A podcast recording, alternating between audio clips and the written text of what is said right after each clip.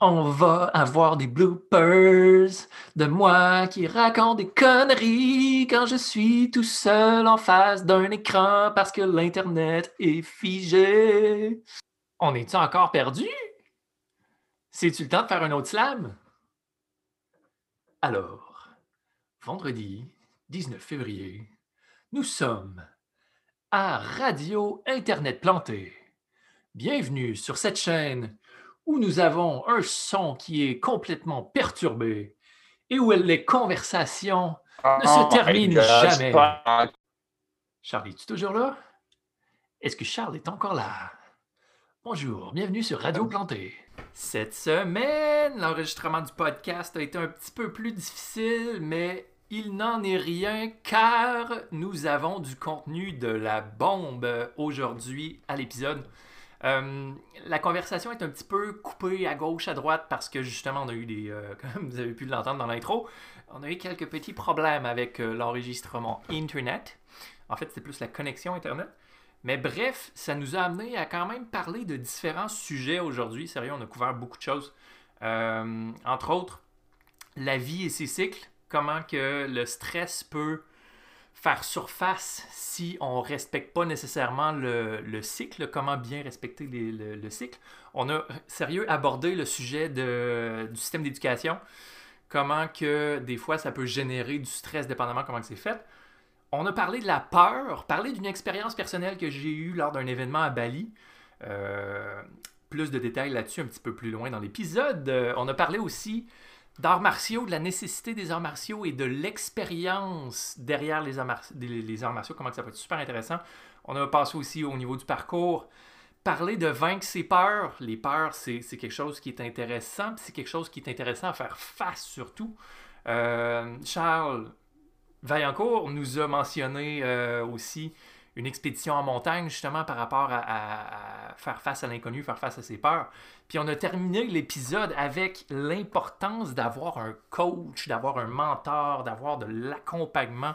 Pas nécessaire d'être professionnel, juste avoir du monde autour de nous autres qui, qui voit un certain potentiel en nous, puis que sont prêts à nous aider, à nous accompagner un peu dans ce processus-là pour qu'on puisse réaliser, accomplir ce potentiel-là, parce que par nous-mêmes, qu'on le fera pas. Fait que euh, sur ce, les antifragiles numéro 13, numéro 3, je vous souhaite une euh, bonne écoute. C'est un épisode qui est un petit peu plus long, je sais, là.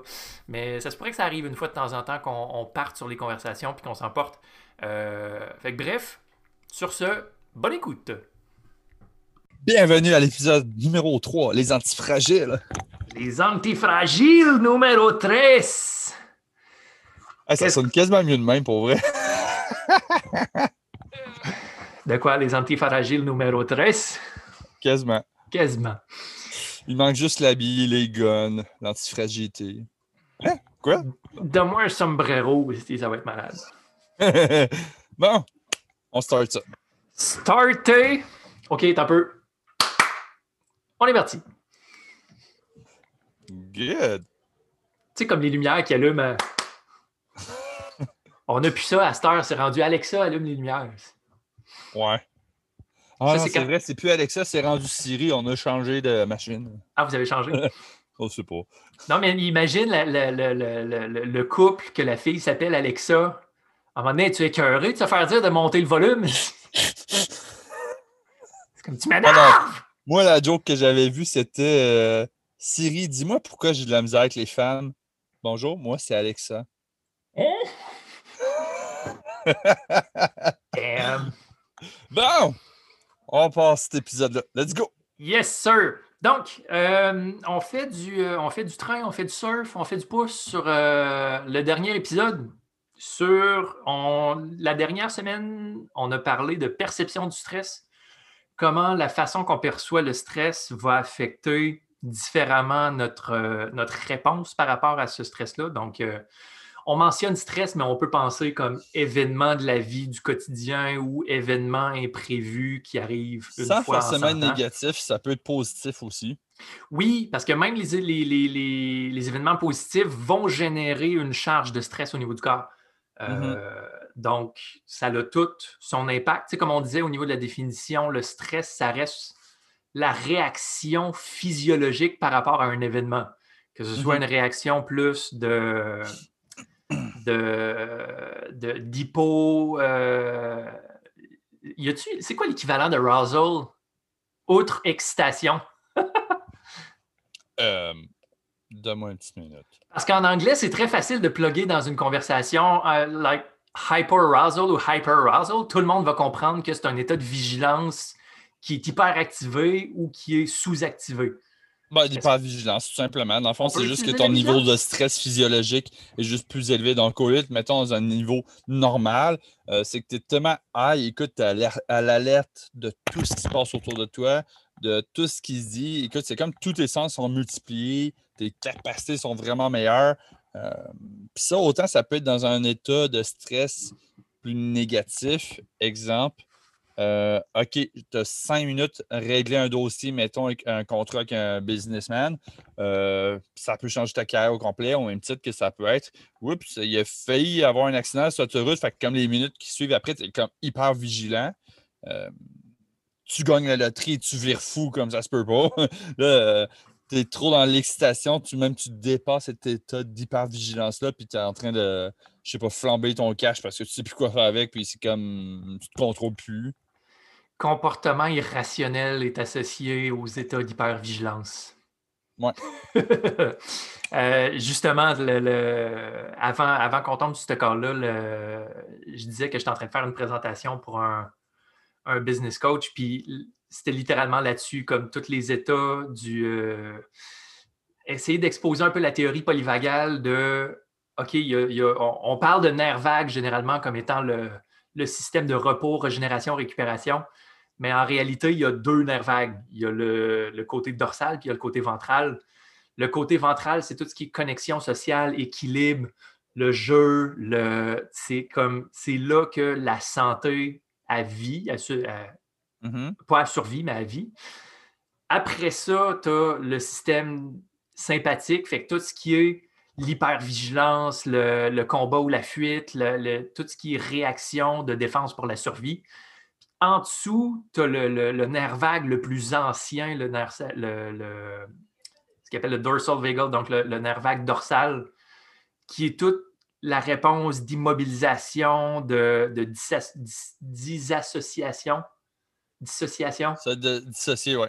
Oui, anglais-français. Juste dire, euh, OK, ce qui arrive, voici la réalité, euh, je ne me laisse pas surpasser, je suis capable de prendre un pas de recul et faire OK, qu'est-ce qui se passe? Qu'est-ce que je pense, qu'est-ce que je fais.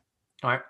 Puis dans, la théorie polyvagale, il y a certains intervenants qui vont chercher des points super intéressants dans le sens que à partir du moment où tu as cette théorie-là, tu peux commencer à essayer de la ressentir dans ton corps. Fait est-ce que tu es dans un, état d'immobilisation? Est-ce que tu es dans un état de mobilisation ou tu es dans un état plus calme et serein, enjoué, puis mm-hmm. à partir du moment où tu es capable de sentir le shift d'un état à l'autre, tu es capable de mieux négocier, tu es capable de mieux naviguer ces différents états-là, puis reconnaître que ben, c'est pas quand tu es en, mode hyper excité, hyper activé, hyper vigilant, c'est pas là que tu prends les meilleures décisions. Non. Fait que si tu as des décisions importantes à prendre, c'est pas le bon moment quand tu es dans cet état-là. Ce qui pourrait nous ramener. J'aimerais faire ça une parenthèse sur ce ah que tu dis qui est très, euh, très sage parce que j'ai un prof qui nous a fait une analogie par rapport aux règles menstruelles. Check bien ça. C'est super intéressant parce que dire que tu en es peut-être d'hyper-vigilance, c'est pas forcément dire OK, dans une grosse situation qui nécessite euh, toute ta tête, tous tes sens, tout tes cités. Ça, des fois, c'est juste aussi, ça peut être environnemental, ça peut être physiologique, ça peut être n'importe quel état qui peut t'affecter, qui te demande un peu plus de jus. Il prenait pour exemple euh, la majorité des femmes, quand ils ont des règles menstruelles, parmi celles qui ont.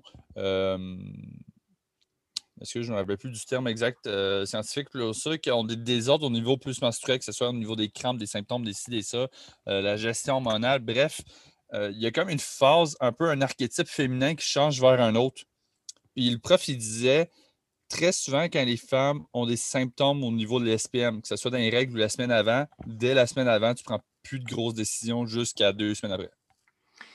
Pour renchérir là-dessus, j'ai vu des recherches cette semaine qui disait euh, pré-menstruation, je ne me souviens pas c'est quoi le, range au niveau de, combien de jours, mm-hmm. mais pré-menstruation, les femmes vont tomber euh, en, hypoxie, donc ils vont, ils vont commencer à respirer plus rapidement pour augmenter l'oxygène dans le corps.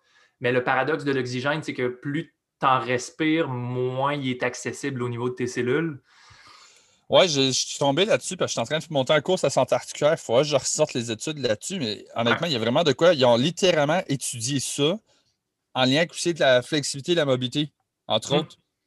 Puis ils ont remarqué que, hey, oups, euh, c'est vrai que c'est une période où est-ce que les femmes, l'oxygénation est moins bonne. Si c'est pas un cas pathologique, là, mais ils ont juste fait, hey, c'est juste suffisant pour dire que, hey, on remarque vraiment des différences au niveau mobilité, des changements au niveau physiologique. Puis c'est comme, hey, c'est pas nécessairement une source de stress comme ton boss qui crie après, mais juste parce que tu es en train de vivre un changement physiologique, s'il est super bien contrôlé, peut-être ça ne changera rien dans ta vie. Mais si tu vois que tu as des prédispositions, de genre, hey, oups, j'ai des SPM, euh, hey, que ça se peut que tu aies des choses à gérer toi-même avant. je ne dis pas ça au sens comme, hey, vous ne pouvez pas prendre de décision. Vous pouvez certainement. C'est juste que ce que je trouvais super intéressant, c'est que j'ai des collègues dans le milieu féminin qui remarquaient que, hey, euh, effectivement, qu'il y a des gros changements, puis ça se peut que ta tête soit moins là spécifiquement parlant. Donc, ça se peut que tes décisions ne soient pas nécessairement les meilleures. Ça ne veut pas dire que tu ne peux pas en prendre. Période qui est plus fragile. C'est ça, ça veut juste dire d'apprendre à adapter ton horaire en conséquence aussi de ton ordre physiologique. Moi, une image que je m'étais fait donner euh, de mon ex, euh, c'était très drôle. Je, prenais un cours d'endocrinologie, elle m'a dit une affaire qui a résumé le cours au complet. J'ai fait Oh my God, c'est simple de même. Elle disait ce que les gars vivent en un an avec les changements environnementaux, les femmes, c'est à peu près à chaque mois. Donc, mettons, quand tu sors tes menstruations, c'était printemps, après ça, tu l'été, l'automne, l'hiver. Pense à comment tu vis ces saisons-là, c'est ça qui se passe à chaque fois. Oui, c'est ça. D'une femme à l'autre, c'est différent, évidemment, mais c'est juste pour dire que ça se peut que euh, dans ta période automne, hiver, où est-ce que ça se peut que intérieurement, tu aimerais ça prendre un peu plus de temps pour toi, d'apprendre à t'écouter, puis tu remarques que quand tu le fais, tu es plus efficace, tu es plus productif, ben go, fais-le. Si pour toi, par contre, c'est go all-in, vas-y aussi. Il faut juste apprendre à s'écouter. Le cycle de la vie, en médecine chinoise, il parle beaucoup du, euh, tu sais, tu as le cycle des organes, tu as le cycle des saisons, tu as le cycle des années, tu as le mm-hmm. cycle. Comme as, un paquet. La vie n'est que répétition de cycle. Puis, à partir du moment où tu comprends, tu es dans quelle phase du cycle, ben, ça ne sert à rien de forcer parce que si tu es dans une période où tu es plus dans la portion introspection du cycle, mm-hmm. ben, cherche pas à pousser à être en hyperactivité, à faire plein de. essayer d'accomplir 50 millions de projets. C'est une période de récupération, d'introspection. Puis pareil pour nous autres. C'est comme, mettons, euh, mettons que c'est toi ou moi, n'importe qui d'autre, euh, suffirait que, mettons, euh, c'est un gars qui vient me voir, Hey, salut, je suis en épuisement, mais j'ai des grosses opportunités d'affaires, je travaille comme un mongol. Ce serait bon que tu prennes des, semaines de vacances. Je sais que financièrement parlant, c'est peut-être ton meilleur moment, mais si tu te brûles, c'est qui qui va faire ta job? C'est ça. c'est apprendre à s'écouter, à s'adapter en fonction aussi de ces cycles-là pour ramener ça à l'échelle globale, puis ça vient, euh, ça vient créer un contraste avec notre vie, euh, notre vie de société moderne. Mm-hmm. Mais, tu sais, surtout dans les, dans les extrêmes d'hémisphère, je ne dis pas à l'équateur, euh, ils le sentent un peu moins, mais le cycle des saisons, c'est quelque chose que, ici, à, notre latitude, on ressent beaucoup, de par le fait qu'on a une définition franche au niveau des quatre saisons.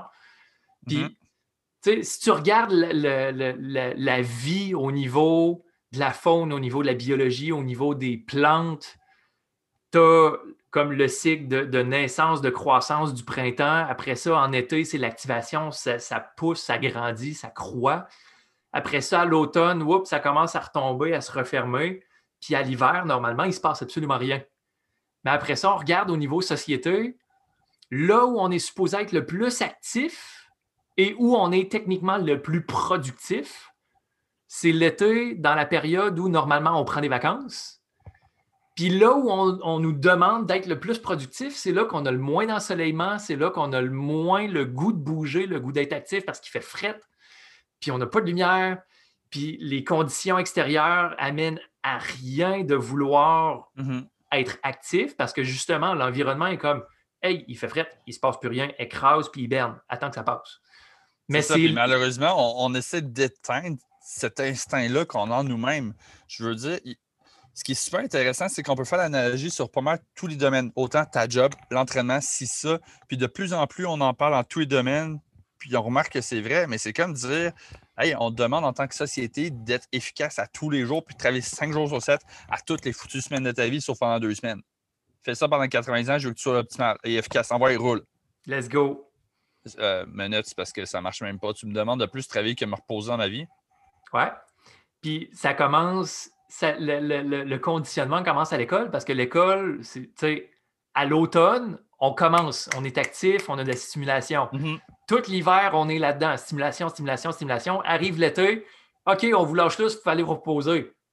C'est là qu'on est le plus biologiquement prêt à bouger puis à apprendre. Puis honnêtement, si on regarde comment le système éducatif est fait, c'est un système éducatif qui a été monté pour être performant pour des ouvriers. C'est le même système éducatif qui est depuis genre, je sais pas quoi, 100, 200 ans.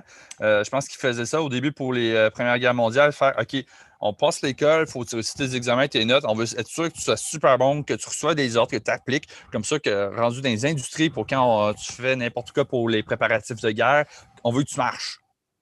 Première Guerre mondiale, il y avait besoin au niveau des industries de fournir de la matière première pour le développement du contexte mm-hmm. industriel, économique, puis tout. c'était euh, les origines de l'éducation, c'était beaucoup ça. Si on recule plus, plus, loin au niveau de la Grèce antique, l'éducation, ça avait d'autres connotations, mais c'était pas structuré comme le modèle. Non, c'était complètement différent. C'est ça, c'était ça. Genre, mettons, t'es philosophe, t'es architecte, euh, architecte, excuse. Je sais que ça sonne bizarre. Euh, mais on, on, est, on est dans le franglais. c'est ça, tu avais vraiment un job, je te dirais, ça va sonner bizarre comment je vais dire ça, mais un job comme pour te démarquer la société. OK? Puis aujourd'hui, mettons, je regarde le Canada où est-ce qu'à peu près la moitié de la population a un bac universitaire.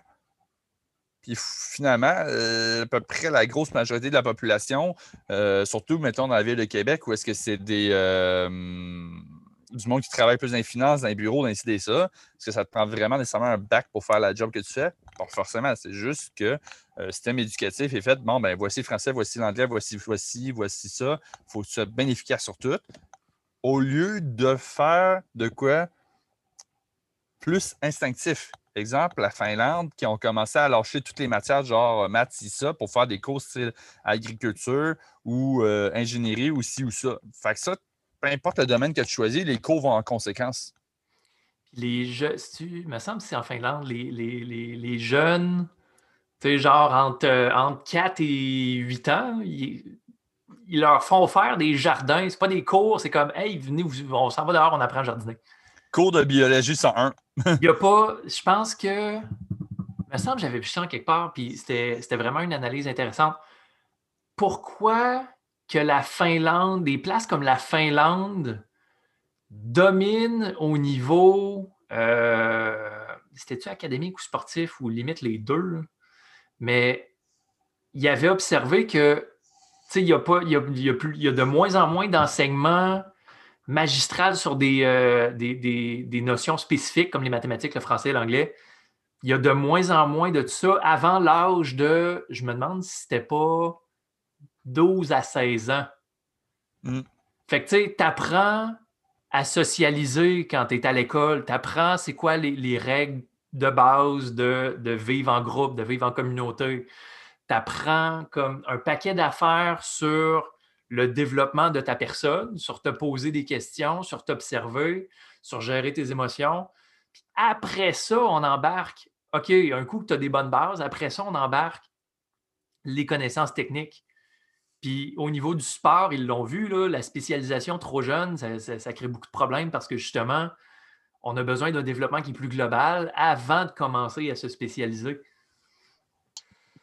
Euh, si. Ah on s'en Juste, pendant que je suis en train de pleurer, je viens de partir l'enregistrement, là, juste pour que. OK, on est crampé parce que.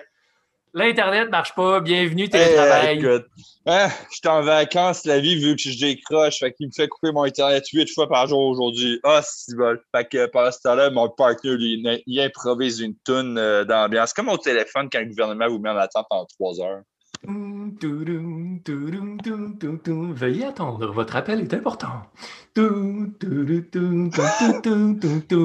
Votre vie est importante, nous voulons être sûrs de vous la gaspiller.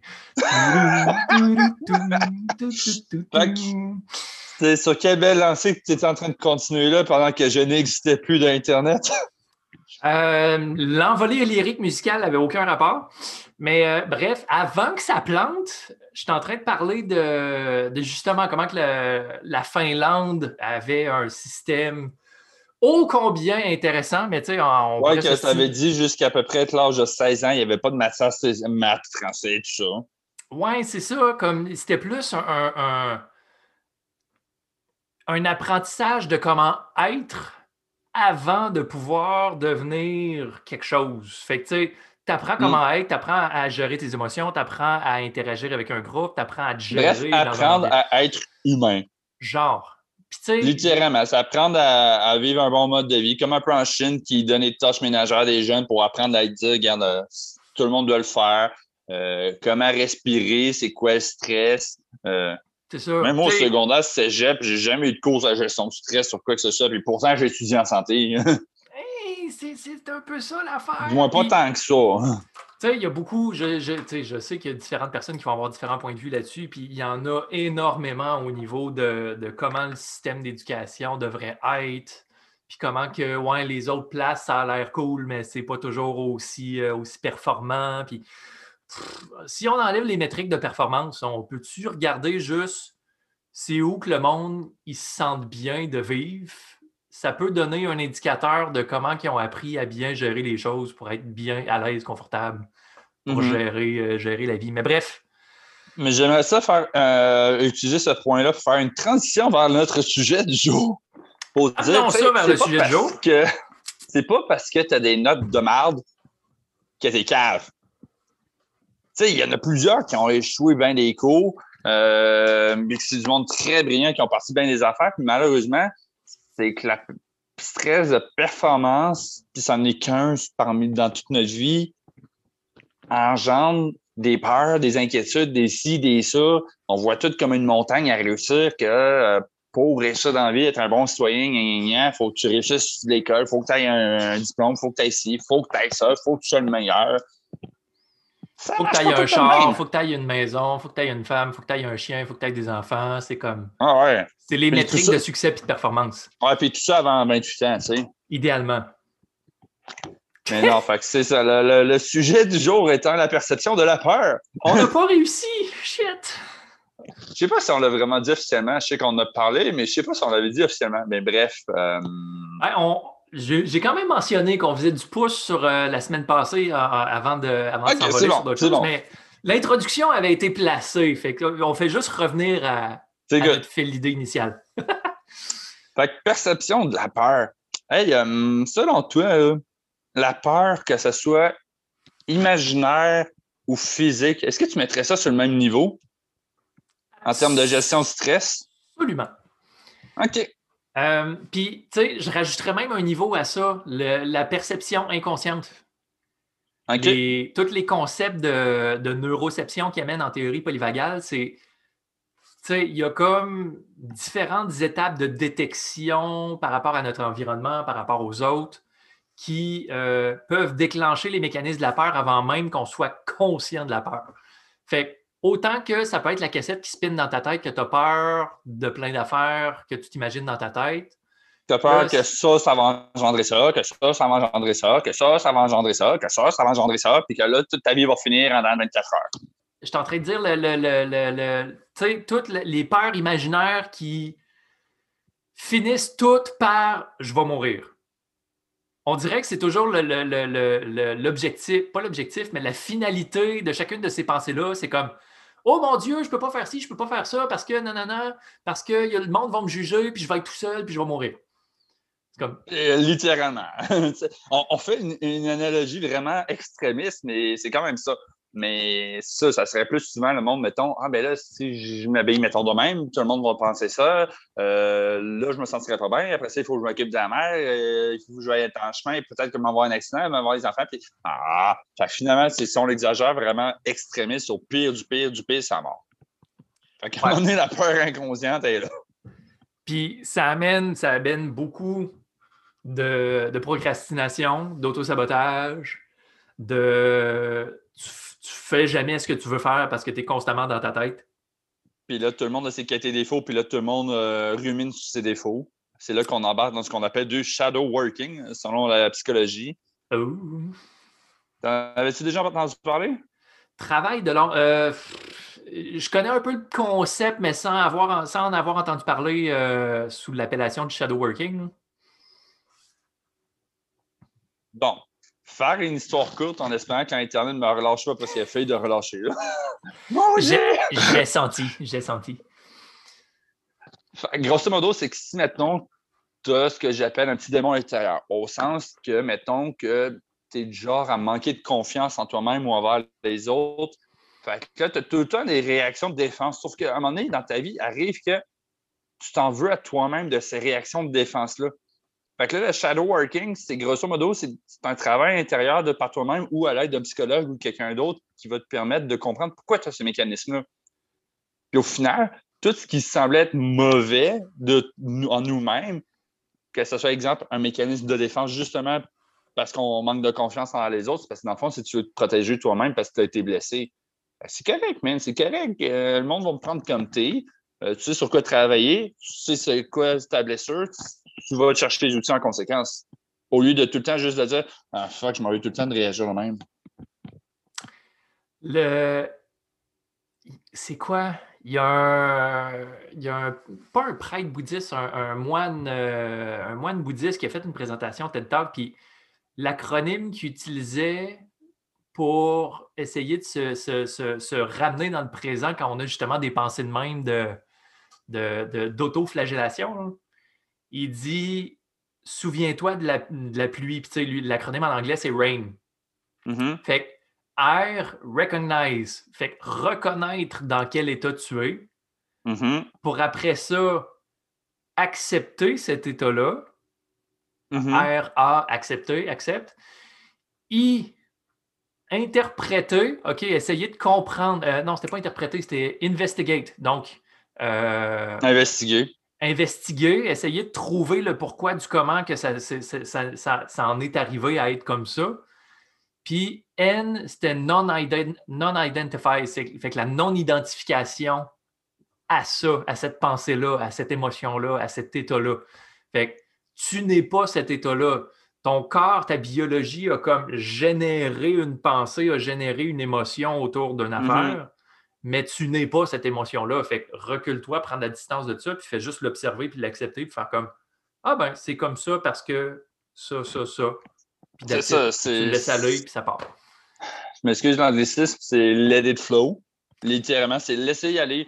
C'est comme, c'est normal qu'on ait des pensées. C'est normal qu'il y ait des si, c'est normal qu'il y ait des ça. C'est normal que s'il y a le petit kid qui crie, qui gosse comme ça se peut pas dans le métro, euh, puis euh, tu as une mauvaise pensée qui est de le fesser, façon de parler. Euh, je veux dire, c'est une pensée qui peut être normale, puis tu peux l'accepter tant que c'est contrôlé, puis le fasses pas pour vrai. c'est là, c'est, là que le. c'est là qu'on réalise aussi la distinction. OK, là, j'ai vraiment le goût de le fesser parce que je t'ai curé, mettons.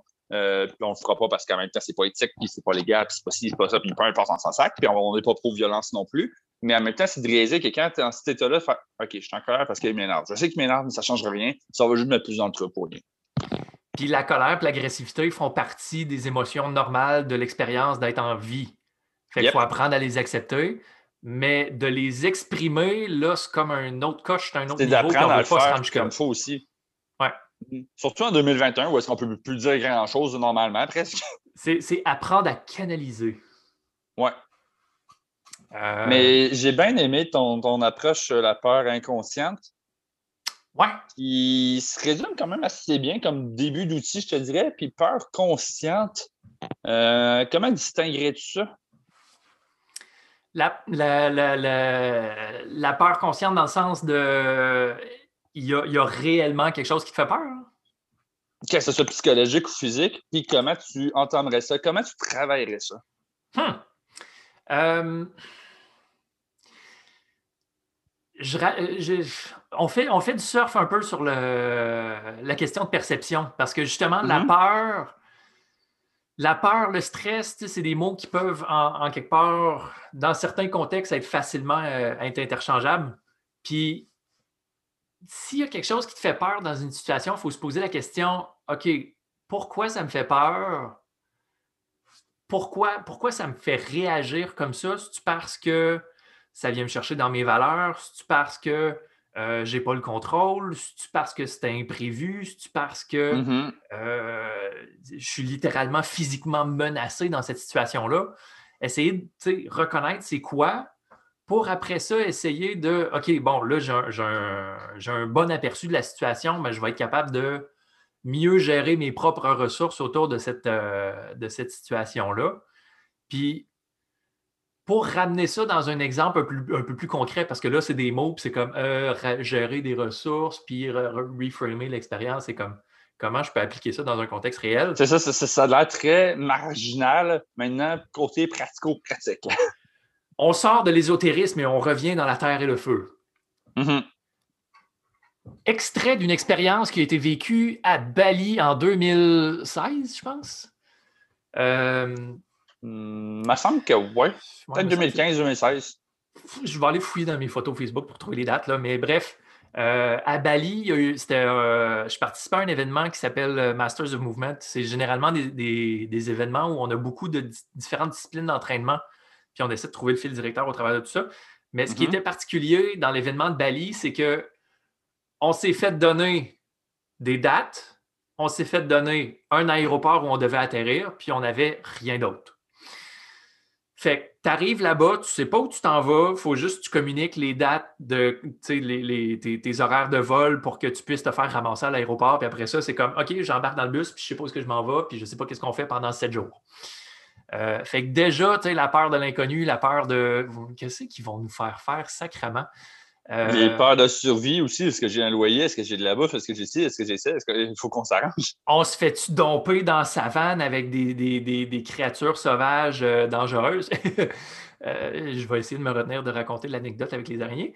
Euh, j'ai essayé de siffler comme un épée, là? Dave, euh, mon ami, pour, euh, pour en parler plus de, cette de, de, mon expérience des araignées, parce que lui, il l'a pas vu, mais en tout cas, bref, il était dans la même Honnêtement, ce serait un sujet podcast. Le, comment tu l'as vécu, et comment quelqu'un l'a perçu? Quelqu'un l'a perçu, c'est ça. Ah, ça. L'expérience subjective, puis l'expérience objective. Euh, mais bref, une des, des expériences marquantes de Bali a été de marcher sur le feu. Puis, ce qui est intéressant de marcher sur le feu, c'est tu sais, déjà, un, c'était peurant comme expérience parce que euh, le feu, c'est dangereux. le, feu, ça brûle. No shit. seriously. Puis, ce qui est, ce qui est intéressant, c'est que le, cette expérience-là, c'était à la fin de la semaine. C'était la dernière, me semble que c'est la dernière journée. Puis, on avait deux traditions de Firewalker, donc deux traditions de marcheurs sur le feu qui étaient réunies ensemble pour nous faire vivre cette expérience-là on avait la tradition balinaise euh, avec le, à l'intérieur de l'ashram, tu avais le prêtre de l'ashram qui nous a fait faire un paquet d'exercices basés sur le rire, qui était très honnêtement malaisant comme exercice. Euh, parce que tu ris, mais tu ris à un point où tu es vraiment inconfortable. Puis en plus, il faut que tu regardes dans les yeux la personne avec qui tu fais l'exercice pendant que tu es en train d'avoir un rire oh, forcé. Fait que t'as cette espèce de moment inconfortable de Ouais, on est en train de rire, mais c'est vraiment weird dans ce qu'on est en train de faire. Ouais, c'est vraiment weird. OK, mais on continue de rire parce que c'est l'exercice, c'est bon. fait que. Puis, tu sais, le prêtre, c'était une question d'équilibrer de, les énergies entre le ciel et la terre et connecter ça à l'intérieur de notre centre à travers le rire. C'était comme, bon, OK, on peut, on peut tout passer à d'autres choses? Puis là, on passe à la deuxième partie où là, on a un gars qui est vraiment d'une tradition plus scientifique, plus terre à terre, qui nous explique le pourquoi du comment au niveau conduction thermique par rapport au bois, la différence du bois par rapport au métal, comment que la conduction thermique du métal est beaucoup plus forte, ce qui fait en sorte que quand tu touches un métal, tu te brûles instantanément, tandis que quand tu touches à du bois, tu ne te brûles pas tout de suite. Fait que l'idée de base de marcher sur le feu, c'est c'est de la braise de bois, donc normalement, tu n'es pas supposé te brûler instantanément quand tu mets le pied dessus. Puis vu que tu marches, ben ça laisse, laisse pas le temps, ça laisse pas le temps de brûler. Je vais te muter, mon maudit! C'est le chien qui. Bon, je me mets à mute, je te laisse continuer là-dessus. Ouais, je vais continuer l'histoire pendant que ça jappe. Fait l'idée, c'est que c'est ça, tu, vu que tu marches, ton pied n'est pas en contact avec la braise assez longtemps pour que tu puisses te brûler. Parallèlement à ça, il nous disait aussi, il nous expliquait que le mental, notre perception, notre état mental et notre perception allaient influencer sur la possibilité de se brûler plus rapidement ou pas. Puis ça, c'est vraiment un, des points qui est venu me chercher parce que ça vient chercher comme à peu près tout ce qu'il y a dans la vie. Comment la perception influence l'expérience? c'est fou, de Moi, je me pose la question dans ce temps-là, comment est-ce que ça se fait que quand on est jeune, plein de testostérone, la peur, on ne la prend pas trop, puis c'est seulement quand on vieillit qu'on devient plus sage, qu'on fait OK, ouais, c'est pas super. Oui, c'est ça. Il y, a, comme un continuum d'apprentissage et d'expérience qui mm. doivent se faire. Mais bref, dans, dans l'expérience de marcher sur le feu, c'est ça, il nous a, il nous a amené dans un état d'esprit où fallait percevoir le feu comme une, une force positive, comme quelque chose qui allait nous aider à grandir. Puis, dépendamment de notre état interne, dépendamment de si on est bien reposé, dépendamment de notre feeling interne, notre gut feeling de je le file-tu aujourd'hui ou je le file pas? Il y a des firewalkers super expérimentés qui étaient là cette journée-là, puis ils n'ont pas, pas été marchés parce que eux autres, aujourd'hui, gut feeling, ça disait aujourd'hui, tu y vas pas c'est important de s'écouter. Important de s'écouter, important d'être en, conscience des différents cues internes, des différents indicateurs internes que notre corps nous donne par rapport à différentes des expériences, mm-hmm. puis de ne pas forcer les choses. Mais l'expérience a été super intéressante parce que il nous explique tout ça, puis moi, comme ça me brasse dans la tête, puis je suis comme, OK, je m'en vais marcher sur le feu, puis là, il faut avoir une pensée positive, puis il faut se dire que le feu, c'est son ami, puis que ça va bien aller. OK. C'est genre tout scientifique, c'est très marginal. Ah non, c'est correct, c'est correct. Ah, mais Christophe, on va marcher sur du feu. c'est comme. Il faut apprendre à se dissocier, comme on disait tantôt. Il t'explique tout ça, puis t'es comme, ouais, ça fait du sens, je comprends. Mais le, moment où tu arrives les deux pieds sur la plateforme en face du feu, puis t'as la chaleur qui te rentre dans les narines, T'es comme Oh! Oh, ça devient réel, cette histoire-là. Là. Je vais-tu être capable de le faire pour de vrai? Oh! Ouais. Puis moi, ça a été ça l'expérience. Je me suis dit, OK, il a dit il faut percevoir le feu comme étant quelque chose de positif. Il faut se dire que le feu, c'est son ami, ça va bien aller. Je pars, je marche, premier pas, deuxième pas, troisième pas. Au quatrième pas, il y a une petite pensée qui est venue en arrière de ma tête qui m'a dit Ouais, mais puis à ce moment-là où j'ai eu la pensée, j'ai senti le tison me brûler dans le pied comme exactement au même moment. Fait qu'est-ce que tu penses que j'ai fait? 1 plus 1 égale 2. La petite pensée, la, brûlure. Ah ben, il y a eu un doute, je me suis brûlé. Dans un esprit scientifique, on va essayer de répéter l'expérience et de manipuler les variables. je pense que je suis retourné six fois, man. oh shit juste pour tester, comme je remonte sur la plateforme, je me dis, OK, là, la petite pensée en arrière, elle ne revient pas. J'y vais. Damn, je ne me suis pas brûlé. Puis là, j'y retourne. Même chose, la petite pensée en arrière, elle ne revient pas. Je traverse, je ne me suis pas brûlé. Ah ben, Colin. À un moment donné, ils ont remis des braises neuves, des braises chaudes. Tu arrives en face du feu. Oh putain, ça brûle les narines, ce truc!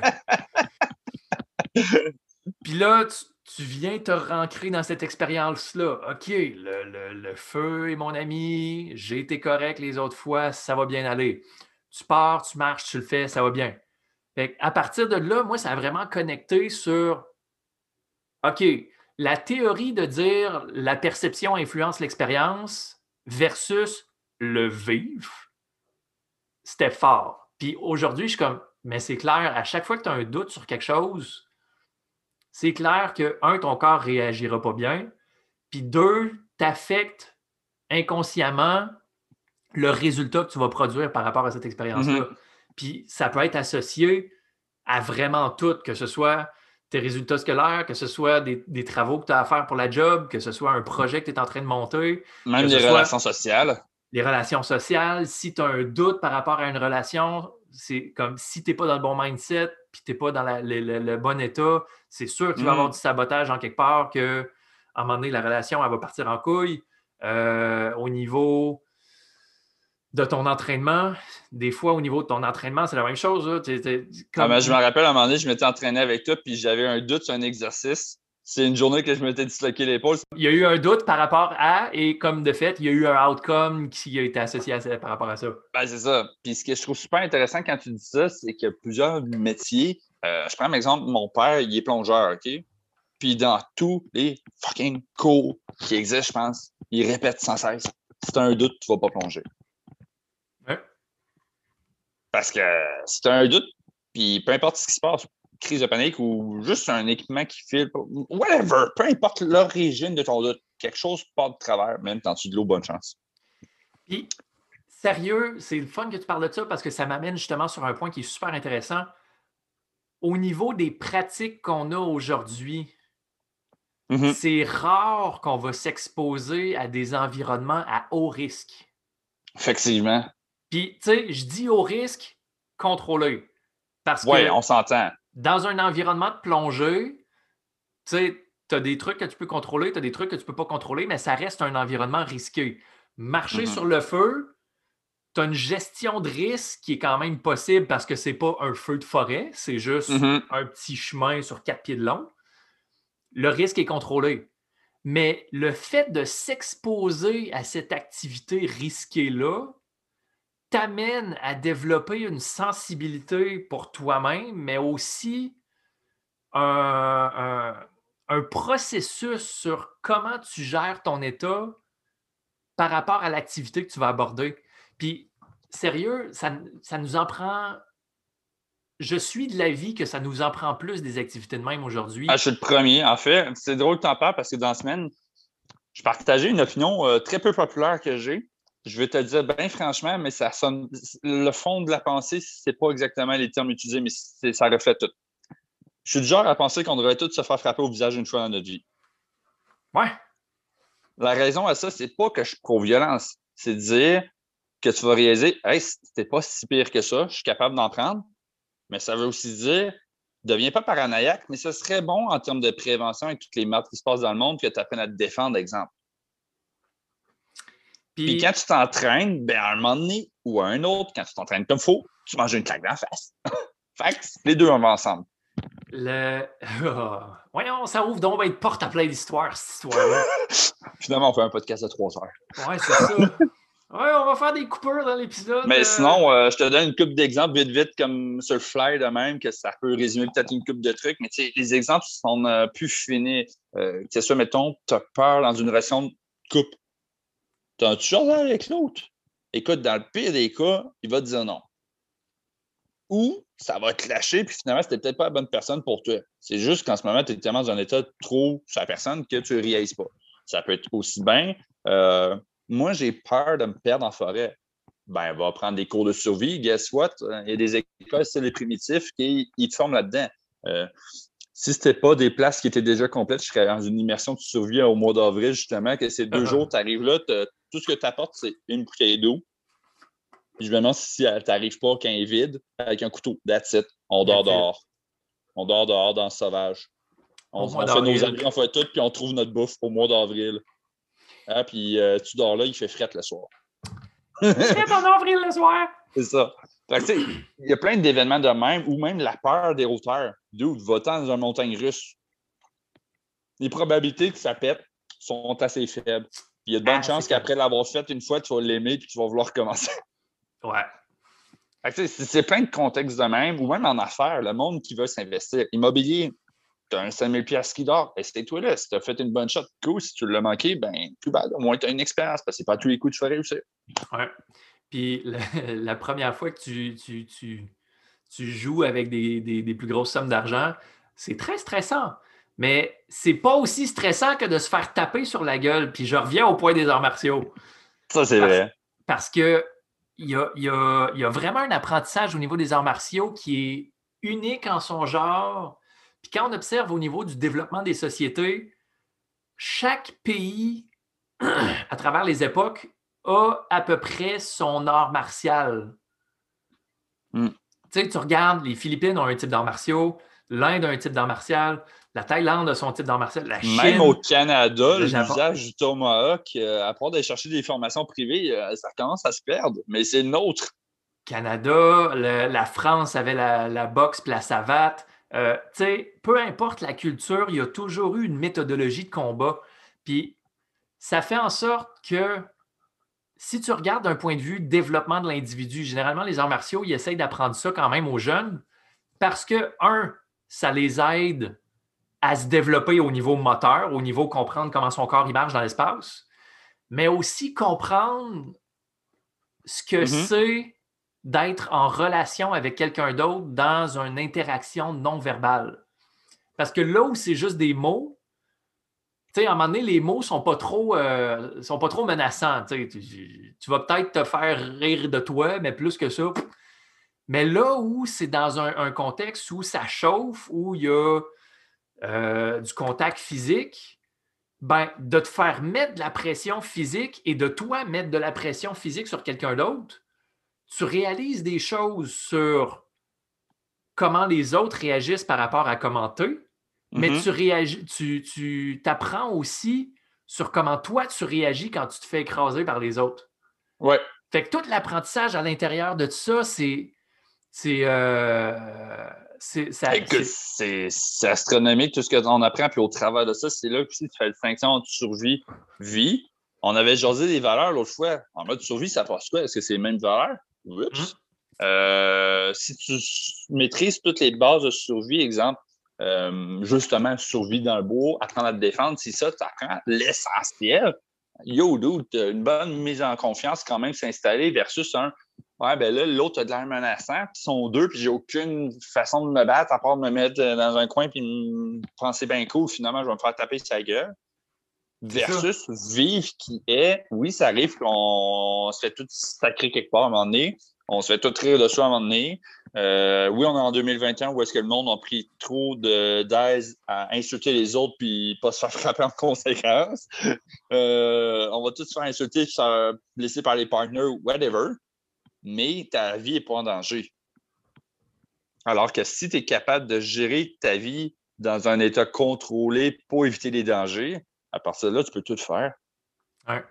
C'est sérieux, ça me fait ça me fait tellement rêver sur la possibilité là, je dis ça sur un podcast, puis check il y a plein de monde qui vont se mettre à faire ça parce que je vais, je vais avoir lancé le dé.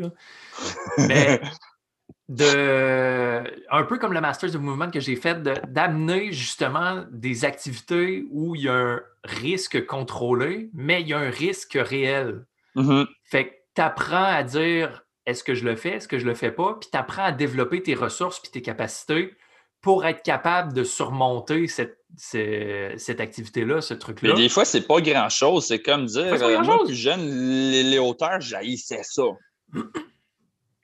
Puis c'est seulement au travers de la neuro que j'ai compris que c'était mon système vestibulaire qui était tellement off que quand une fois réglé, je fais hein, ça me dérange plus. Mais genre, tu me demandais de, comme tout le monde se mettait en ligne quand j'étais jeune pour sauter en bas d'une falaise dans le lac. Il dit, genre, tu vois, il y a des sortes de petits rochers, mais c'est rien de solide. Genre, fais juste sauter là-dedans. Écoute, man, c'est. Imagine tous tes calculs dans ta tête. mais comment je saute? J'ai jamais vraiment fait ça. Mais là, la peur, ici, ça. Fait que tout le monde a sauté, sauté, sauté, sauté. Rendu à moi, je vais être mort. Fuck off. c'est ça. Mais pourtant, c'est un endroit contrôlé. C'est juste cette fois-là, quand j'étais jeune, j'avais genre 8 ans, je n'étais pas prêt à ça. Ouais, c'est ça. Puis tu vois, pour ramener ça dans un, dans un exemple encore moins intense que ça, au niveau du parcours. Au niveau mm. du parcours, au niveau de l'art du déplacement, les vidéos qu'on voit dans les films puis sur Internet, c'est du monde qui saute de toi en toi, puis on est comme, mais ils sont malades. Mais la vraie pratique du parcours, ça se passe à 3-4 pieds du sol. Ben oui, c'est le même foutu principe. C'est ça, tu as une chaîne de trottoir. C'est ça, tu as une chaîne de trottoir, tu as un banc, tu veux sauter de un à l'autre, il y a quoi? Quatre pieds, cinq pieds entre les deux. Mais juste de dire, OK, il faut que je saute de un à l'autre sans toucher par terre, ben, il y a l'aspect peur, il y a l'aspect, OK, un peu, j'ai-tu les ressources, j'ai-tu les capacités pour le faire, je suis capable de, l'accomplir, je vais-tu me planter? Si je me plante, qu'est-ce qui va arriver? Je vais me péter les deux tibias, man, ça va faire. Comme, tu peux partir dans tous les sens, mais le fait de t'exposer à ça, puis d'intégrer de, l'expérience, de la vivre, puis après ça, de la surmonter, puis d'arriver à réussir à accomplir l'activité, à accomplir le saut, tu es comme, man, je suis le maître du monde. J'ai comme j'ai vaincu mes peurs, j'ai outrepassé mes limitations, j'ai été capable de faire quelque chose que je pensais que je n'étais pas capable de faire. Comme, wow! Mais tout le processus que tu as eu à faire pour pouvoir faire ça, ça passe par l'expérience physique. Tu n'aurais pas pu faire, tu n'aurais pas pu comme juste le vivre dans une réalité virtuelle ou euh, le rationaliser, ça ne marche pas. Il faut que tu le ben, Il y en a qui commencent à utiliser la version virtuelle pour les grosses peurs, comme nos niveaux scientifiques qui commencent à avoir des affaires de même, mais c'est jamais pareil. on reprend l'exemple, on reprend le même exemple que tu avais. Saute d'une place à l'autre, un pied de distance, OK? Un pied de distance, mettons. Je veux dire, tu fais juste une enjambée, tu es rendu, on s'entend? Ouais. Mais sauter pieds joints, par exemple. Oh. Même histoire, en deux immeubles, à 43e étage, avec du vent. Il fait fret, il fait noir, tu, sais où tu t'en vas. Tu le sais qu'il est là. C'est la même distance qu'au sol. C'est ça. Qu'est-ce qui change? Absolument rien sauf l'environnement. L'environnement. Après, c'est comme, ouais, mais si peur, si tu as peur, OK, tu tombes, mettons, tu t'agrippes. Es-tu capable de te relever avec un pull-up? Ouais, OK. Si tu glisses, es-tu capable de rouler et de tomber? Oui, OK, c'est correct. Est-ce que tu es capable de prendre une enjambée? Oui, OK. c'est tout le temps un check-up list de tous les scénarios pas possibles qui existent. Ah, OK, tu es correct? Es-tu prêt? Es-tu prêt, là? Ouais. OK, vas-y. Hey, good job, t'as réussi. Ouais. Puis, sérieux, ça, ça m'amène au concept de la peur est là pour te dire qu'il y a un danger réel ou imaginaire. Mm-hmm. Puis, that's. C'est juste. La peur, c'est pas, ça devrait pas être le frein. La peur, c'est juste pour te dire Hey, fais attention. Je suis pas en train de te dire de ne pas le faire, mais je suis en train de te dire de faire attention. Et à partir du moment où tu perçois la peur comme ça, là, tu es capable de commencer à sortir de l'immobilisation, sortir du, freeze de la peur pour commencer à faire tomber ça dans l'action. Mm-hmm. C'est vrai. C'est comme aussi la peur de hauteur que j'avais plus jeune. Euh, ça venait aussi avec le fait que je n'étais pas capable de tomber. Moi, jeune, euh, tu me demandais de sauter d'un mètre de haut, là, je me foulais une cheville. Ouais c'est avec Agatsu en apprenant à rouler et à tomber que j'ai fait OK, c'est le fun, je veux recommencer. Fait que, à un moment donné, c'est ça, c'est l'entraînement. On parle beaucoup d'entraînement physique en gym, en ci, en ça, voire même gymnastique. Mais entraînement, c'est tout domaine confondu. Incluant social, à dire apprendre à communiquer avec les autres. Même si tu n'es pas du genre communicateur verbalisé, il y a plusieurs types de communication. En business, c'est le même genre de truc. Euh, dans la vie de tous les jours, c'est le même genre de truc. Fait que c'est juste dire comme, mettons, une fois par année, on se dit, mettons, on fait un voyage, on se fait une expérience, puis, hey, on, cherche un défi, on sort de notre zone de confort, let's go. Moi, je pense que c'était il y a deux ans, euh, en 2019, quand j'étais au BC, on a monté une montagne, mon ex puis moi. Puis honnêtement, on était parti vers. On était supposé partir vers genre 9 h du matin. Finalement, euh, ça a été plus long ces affaires. On est parti vers midi. On ne savait pas la hauteur. On a fait 43,2 km de marche. On revenait, là, il commençait à faire noir, maudit, mais genre noir, tu vois plus qu'est-ce qu'il y a devant toi. C'est plus où tu s'en vas. Flashlight, téléphone, ouais, non, plus ou moins. C'est ça, 43,2 km dans les montagnes, à monter dans des forêts denses, arriver sur des plaines, à monter dans des roches, à monter à quatre pattes dans la neige, puis de revenir tout ça en même temps. Eh, ça, c'était un méchant beau défi. Ben, ça, c'était un défi de l'année. Ben, l'an prochain, c'est quoi? Ben, l'an passé, c'était COVID. L'an prochain, c'est quoi que je fais? Euh, je te suis-tu dans un Master of Movement, puis on, en fait un au Québec? Peut-être. On se baigne dans une rivière, let's go. On va s'en créer un parce que le, plus, plus ça s'en va vers, euh, vers des affaires de même, plus le, le côté un, moi, le côté connexion, j'ai besoin de ça. Fait j'ai besoin de réunir des gens à l'intérieur d'un groupe ou j'ai besoin d'être à l'intérieur d'un groupe de gens qui sont réunis. Mm-hmm. Mais sérieux, j'ai vraiment la perception qu'à un moment donné, je vais, je vais me mettre à organiser des événements de même pour justement la croissance et le développement personnel à travers des expériences qui vont te challenger, qui vont te faire sortir de ta zone de confort, qui vont t'exposer mm-hmm. à la peur, qui vont t'exposer à différents environnements. Contrôler, mais en même temps, pas complètement parce que veux, veux pas. C'est juste contrôler pour dire que dans le pire des cas, on est tous là pour t'aider. Mais il faut que tu le files. Mais c'est ça, il faut le filer, puis on, va être là pour l'accompagner. Euh, puis c'est là que d'avoir de l'accompagnement, d'avoir des gens de confiance autour va faire toute la différence. Mm. Puis, tu sais, je ramène ça dans une expérience que j'ai vécue par rapport au parcours.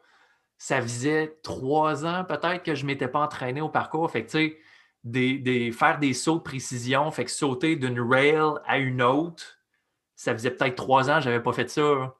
Puis euh, j'étais bénévole, j'étais un assistant instructeur pour euh, un des événements de parcours à Québec. Puis il y avait les, euh, je pense, trois des fondateurs de Yamakasi qui étaient à Québec pour venir, venir donner des ateliers. Puis dans un des ateliers, je me souviens, c'était Williams qui était là. Tu sais, moi, je suis l'instructeur, je surveille les, jeunes de mon groupe pour qu'ils fassent les exercices. Puis tu sais, je fais un peu les exercices avec eux autres pour les motiver puis les, les craquer. Mais Williams, il m'accroche, il est comme OK, toi, tu vas faire tel exercice. Puis, tu sais, on était dans des échafaudages. On était au, parc Victoria. Fait que les échafaudages étaient sur le gazon, mais ça reste des échafaudages. Ça reste des structures d'acier qui sont montées. Puis, les premiers sauts qu'il m'a fait faire, c'était un peu plus haut. Fait que, ça montait. Le premier étage était à, je pense, trois pieds de haut. Puis après ça, le deuxième était à six pieds de haut. Mais au niveau de la distance, dans une direction, il y avait deux pieds entre chaque rail. Fait que, tu sais, une enjambée de deux pieds, ça se fait bien. Mais l'idée, c'est de le sauter à pieds joints. Fait il me faisait faire ça en montant. Fait le trois pieds, le six pieds, puis après ça, un autre rail à six pieds, mais tout à deux pieds de, distance. Mm-hmm. Il me fait faire ça, OK, cool, ça va. Puis, tu sais, moi, je suis comme, ça fait longtemps que je ne me suis pas entraîné, mais en tout cas, l'instructeur, il veut me faire faire de quoi? Je suis comme, OK, je vais le faire. Là, il me fait faire deux, trois trucs. Puis là, à un moment donné, il me dit OK, cool, tu vas faire dans l'autre direction. Fait que sur le sens de la longueur, pas sur le sens de la largeur, sur le sens de la longueur. Sur le sens de la longueur, c'était, je pense, c'était entre 8 ou 10 pieds. Je me souviens plus exactement la longueur des rails. Mais 8-10 pieds, on s'entend, c'est long. C'est long en esprit, c'est pas tout le monde qui saute ça. non, non. Puis, tu sais, un départ, saut de détente, pied joint. Fait n'as pas d'élan, là. Tu as les deux pieds sur une rail, fait que tu peux pas prendre deux pas pour prendre ton élan pour faire ton Non, c'est t'es dessus, puis si tu le fais pas comme il faut, euh, tu tombes même à terre. C'est ça. Juste tenir en équilibre les deux pieds ensemble sur une rail, puis de là, il faut que tu sautes à l'autre rail qui est plus loin de 8 ou 10. Je me souviens plus du chiffre. Il me dit, tu sais, il me regarde, il, il me regardait bouger, il regardait mes capacités, il est comme, tu es capable de le faire. Vas-y quand tu le files fais les sauts au sol, fait que place-toi à côté de la structure, puis fais juste ton saut de distance au sol pour mhm. te, rentrer ça dans la tête que, OK, tu es capable de couvrir cette distance-là, tu es capable de couvrir cette distance-là. Ça m'a pris un bout, je pense que ça doit m'avoir pris un 10 minutes avant de vraiment me craquer. Monter sur le top de la structure, fait que tu montes à 6 pieds de haut, tu regardes l'autre rail à l'autre bout qui est à 8-10 pieds, puis tu es comme, OK, il faut que je saute là. Ouais un élan. Hmm. Puis, dans le pire des cas, moi, je me rappelle quand j'étais jeune, je sautais une balançoire, mais j'ai fait une double fracture sur un bras. Fait imagine tous les 100 pas possible à faire. si... C'est un endroit contrôlé, mais c'est suffisamment haut puis long que tu l'as filé. Mais tu étais capable. C'est ça, il y a un risque. Il y a un risque à ça. Ça t'amène à travailler ton mental. Mm. Mais il m'a dit que j'étais capable de le faire. J'étais comme, OK, il y a quelqu'un qui m'a dit que je suis capable de le faire, donc je vais essayer de le faire. Puis comme de fait, je, je l'ai réussi. Fait qu'à partir de là, c'est là que, comme je mentionnais au départ, le, coaching et l'accompagnement est super important. Parce qu'on doute beaucoup de nos capacités, on est capable d'en faire beaucoup plus que ce qu'on pense, mais de le faire tout seul par soi-même, des fois, on est, euh, on est un peu trop casse-cou puis on va au-delà de nos limites. Mais d'avoir quelqu'un. Ou à l'inverse, on est trop inquiet, fait qu'on n'y va jamais. Puis on ne se rend jamais à la limite. Mais dans, tous les cas, d'avoir un œil extérieur qui est plus sage, qui est plus expérimenté, mm-hmm. ça nous amène à avoir plus confiance, faire plus confiance à l'expérience. Puis après ça, tu vis quelque chose que c'est comme Wow, OK, j'aurais jamais vécu ça dans aucun autre environnement. Puis après ça, combine ça au fait que tu ne le fais pas tout seul, tu le fais avec d'autres personnes autour. ben, le sentiment de connexion et de communauté va s'établir et se renforcer beaucoup parce que justement, on vit tout un peu la même chose, mais à des niveaux différents parce que c'est pas tout le monde qui a la même mm-hmm. capacité physique. Mais sérieux, moi, je vois ça dans des événements, puis je suis comme, la journée qu'on peut ressortir de chez nous et se réunir, c'est clair que j'ai le goût d'organiser des affaires de même. Puis, sérieux, à travers le podcast, ceux qui écoutent, si c'est quelque chose qui vous rejoint, laissez-le savoir. Parce que plus on va Faites-le nous savoir, puis donnez-nous des idées aussi, c'est quoi vos peurs, c'est quoi ici, vos ça, euh, que vous voulez travailler plus. Mais honnêtement, ça serait épique plus, on a du feedback là-dessus, plus nous, ça va nous motiver à organiser quelque chose. Mm. Puis euh, je pense qu'il y a des choses vraiment cool à faire en termes, euh, d'expérience puis développement personnel. c'est pas juste un trip. Ah, on a fait ça, c'était cool, nice, puis on retourne à notre vie normale. Non, c'est d'en grandir. L'idée, c'est toujours d'essayer de grandir de ces expériences-là, puis de nourrir une connexion aussi avec une communauté. Euh, ouais. Fait que, ouais, ouais, ouais. Ça va être pas pire. Fait je vais finir sur une petite note. Euh, je sais que ça a duré plus longtemps que prévu. Internet!